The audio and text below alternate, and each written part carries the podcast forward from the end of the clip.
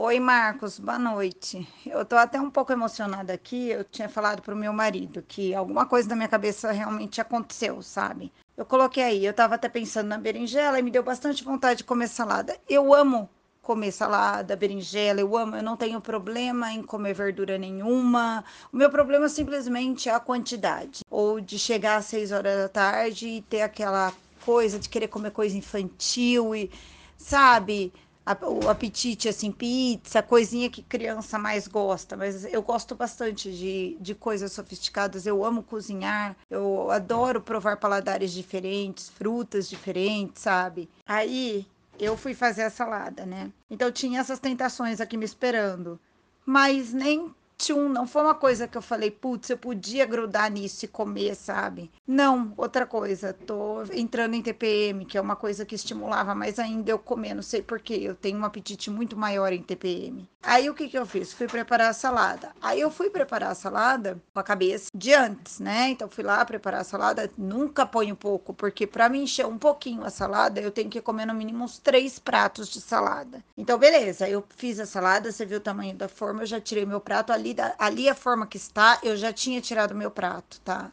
E aí eu comi o prato e você acredita que tá tudo bem? Eu não tô com mais fome. Porque eu não acredito. Parece que é outra pessoa, sabe? E tá tudo bem.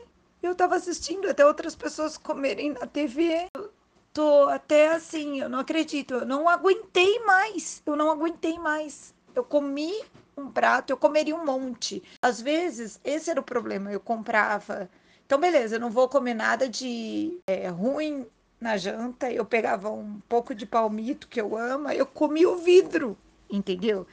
Então nada era o suficiente. Qualquer coisa que eu gostasse tinha que ir tudo. Que nem eu, eu ia na casa de alguém vai pedir uma pizza da Meat, que eu agora adoro que é uma pizza, né? É, se eu fosse para comer um pedacinho da pizza, eu nem começava a comer, porque aquilo ia ser só motivo de eu passar vontade. Então eu ia até em casa depois, e aí só depois eu ia pedir uma pizza para eu comer no mínimo uns quatro pedaços, sabe? E não, eu comi só um prato. Você acredita nisso? Eu tô ainda até. Eu não tô acreditando ainda.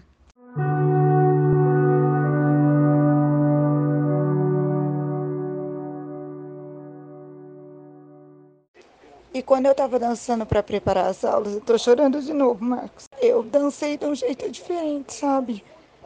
Eu não dancei só para preparar a aula. Eu dancei como eu dançava com a minha irmã, gente. Chamei ela, a gente dançou como tivesse se divertindo, que a gente amava dançar. A gente ia pra boate só pra dançar, nunca bebia, nada, sabe? Mas a gente amava dançar. E aí a gente dançou junta, dançamos muito, tanto que eu tava cansada, mas eu nem tinha visto, passou até do horário do que eu tinha me organizado para fazer. Esqueci. Eu senti aquela felicidade de novo que eu sentia quando eu era pequena e competia, fazendo atividade física. Eu não sei que barato louco que você fez, mas. É. Jesus.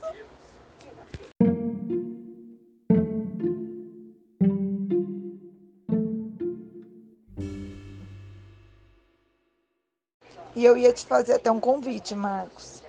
Meu, as pessoas têm que saber um pouco mais disso. Eu não tinha essa informação. Eu tô aprendendo muito, muito. Isso também é outra coisa que eu gosto para o próximo desafio, eu ia ficar muito feliz se você pudesse fazer uma live mostrando para as pessoas um pouquinho de tudo que acontece com a cabeça, por que, que a pessoa pode ter uma compulsão alimentar. Eu acho que, além do conteúdo incrível para elas, elas vão conseguir te conhecer e também conhecer esse conteúdo. Não tem preço, não tem preço, de verdade.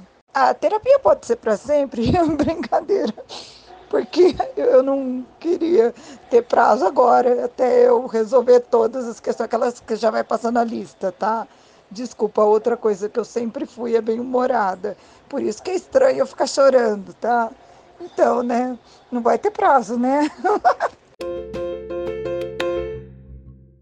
Mas eu tô muito, muito feliz, né? Você falou que daqui a pouco eu posso fazer sem você. Não é a ideia, tá?